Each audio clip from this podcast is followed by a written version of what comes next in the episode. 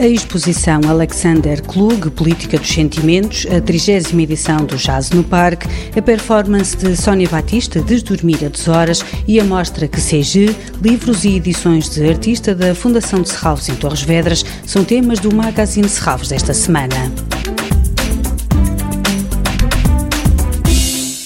Alexander Klug, Política dos Sentimentos. É a primeira exposição de Alexander Klug em Portugal. Escritor, cineasta e filósofo, produziu ao longo de 60 anos uma vasta obra fílmica. Em Serralves é proposto um percurso por todo o seu trabalho, onde o visitante pode ver objetos, excertos de filmes e momentos retirados da sua vasta produção para televisão. Uma mostra com curadoria de António Preto e Vincent Poval. Le plus intéressant, c'est la dimension expérimentale.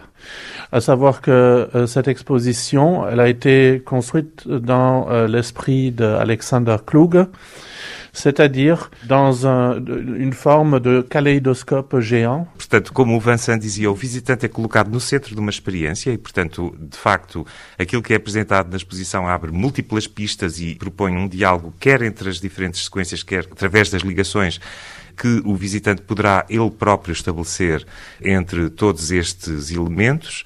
É importante referir também que há um filme, uma obra especificamente realizada pelo Alexander Kluga para a exposição aqui na Casa do Cinema Manuel de Oliveira Fundação de Serralves, que passará a integrar, aliás, a coleção, e que é um diálogo com o filme Os Canibais, de 1988, do Manuel de Oliveira, bem como, o que não é menos importante, aquela que será a maior retrospectiva em sala, desta vez, da obra do Alexander Kluga. Alexander Klug Política dos Sentimentos, a primeira exposição em Portugal do cineasta alemão é inaugurada esta quinta-feira na Casa do Cinema e pode ser visitada até 14 de novembro.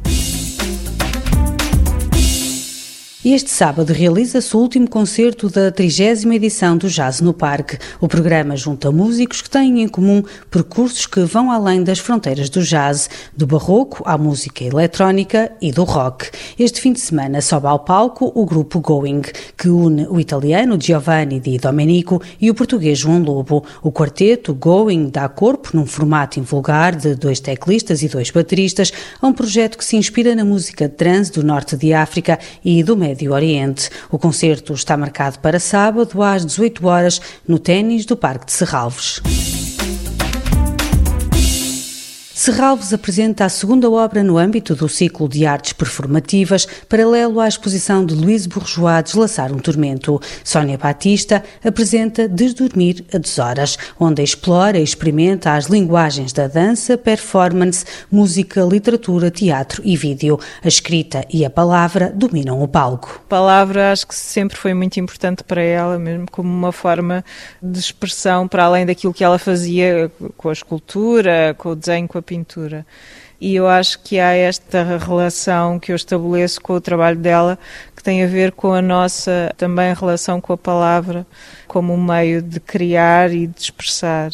E por isso fez-me sentido, de facto, ancorar esta performance na palavra. Eu, de facto, também uso muitos objetos e faço eu própria uma brinco um bocadinho com o fazer escultura, com o fazer arte plástica, com essa relação com o trabalho dela. Desdormir a deshoras de Sónia Batista esta quinta-feira e sexta às oito da noite. O ciclo de artes performativas, paralelo à exposição de Louise Bourgeois, termina na próxima semana com Ana Rita Teodoro seja livros e edições de artista da Fundação de Serralves na Galeria Municipal Torres Vedras, que seja a enciclopédia de bolso mais famosa do mundo, fundada em 1941, publicou 3.800 títulos de 2.500 autores. Os artistas que figuram nesta exposição, todos com obras na coleção de livros e edições de artista de Serralves, questionam a relação entre as suas atividades e diferentes modelos de divulgação do conhecimento. Uma exposição para ver até 5 5 de setembro na Galeria Municipal de Torres Vedras. Toda a programação pode ser consultada em serralves.pt ou na página da Fundação no Facebook. Este programa pode também ser ouvido em podcast.